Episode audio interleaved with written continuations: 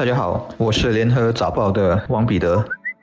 各位听众，大家好，我是新民日报的朱志伟。三月初，有网民就在网络上赫然发现，新加坡人简直都可以倒背如流的爱国歌曲《Count on Me Singapore》，竟然成了印度爱国歌曲。We can achieve。当时一听到这个消息，我就找来了视频，赶快去看了一看。可以这么说，两首歌的相似程度高达九十九八仙。除了印度歌曲编曲比较简单之外，就是词做了一些修改。Call on me Singapore 变成了还要拉音才能完成的 Call on me India。还有就是 We have a goal for Singapore 成了 We have a goal for Mother India。任何人都知道，就算是同一个作词作曲人，在不同的时候做出同一个主题的曲子和歌词，也不可能有那么高的相似度。那么问题就来了：Count on me, Singapore 和 We Can Achieve 的创作人，必有一人就是抄袭者。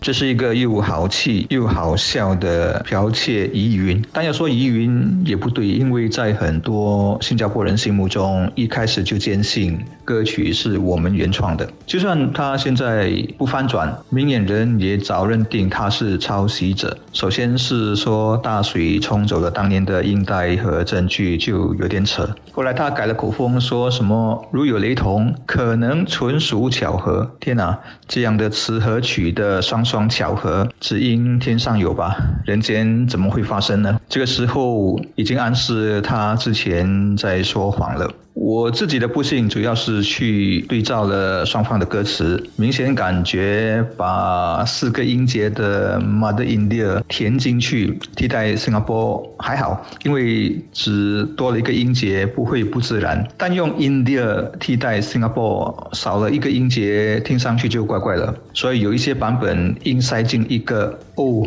变成 Oh India，这个 Oh 根本就是画蛇添足。还有就是副歌的押韵，那句 Count on me to give my best and more 和 Count on me Singapore 是押上韵的，但 India 就押不上了，这是很明显的一个马脚。当然，印度版本有一处连歌词都抄错了，No dream to bow 变成了独后上下文意思都不同了。当然，任何事件都要讲求证据。这首1986年在我国面世的歌曲，原创者是加拿大人哈里森，他可是拿得出证据的。首先就是人证，当初他在创作时是有人已经能够出面见证的，而且还有录音的地点。而印度的创作人门多萨呢，他宣称他早在1983年就创作了这首歌。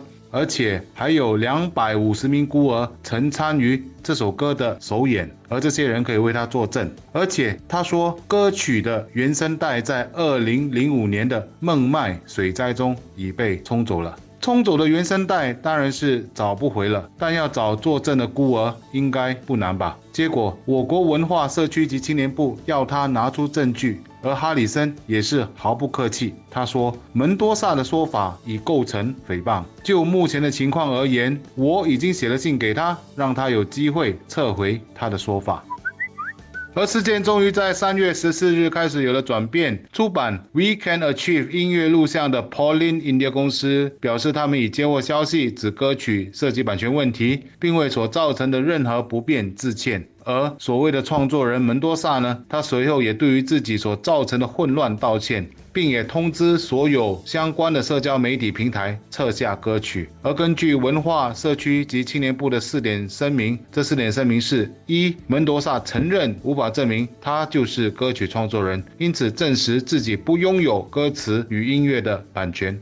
二，他接受新加坡政府拥有歌曲掌权这个事实。三，他无条件放弃追溯任何与《Call Me Singapore》歌词与音乐相关的版权或拥有权。以及四，他已通知所有伙伴和平台，并将在所有的社交媒体平台上撤下《We Can Achieve》这首歌。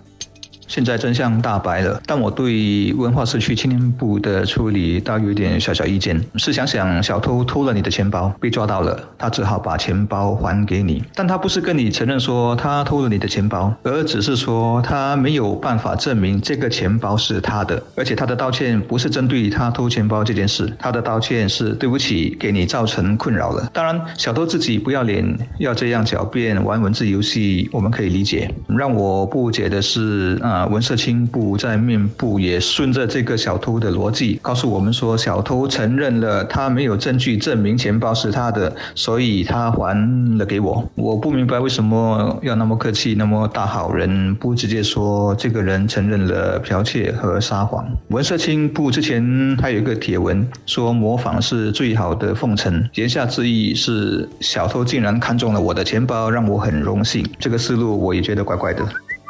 其实。如果一直在关注这件事的发展，我们会发现，不管是在报章或网上的社交平台，言论几乎是一面倒的。从一开始的揭发到后来的谈论，几乎没什么人相信这首新加坡的爱国歌曲是抄袭品。我想，除了一些人在议论时带着藐视和揶揄的态度不让人欣赏之外，我更欣慰的是看到一些国人摆证据、讲道理的姿态。虽不相信，但没有先下定论。两方有什么证据，先拿出来对比再说。事实不就是在这种情况下越辩越明吗？一个成熟的社会本来就需要这样的名字。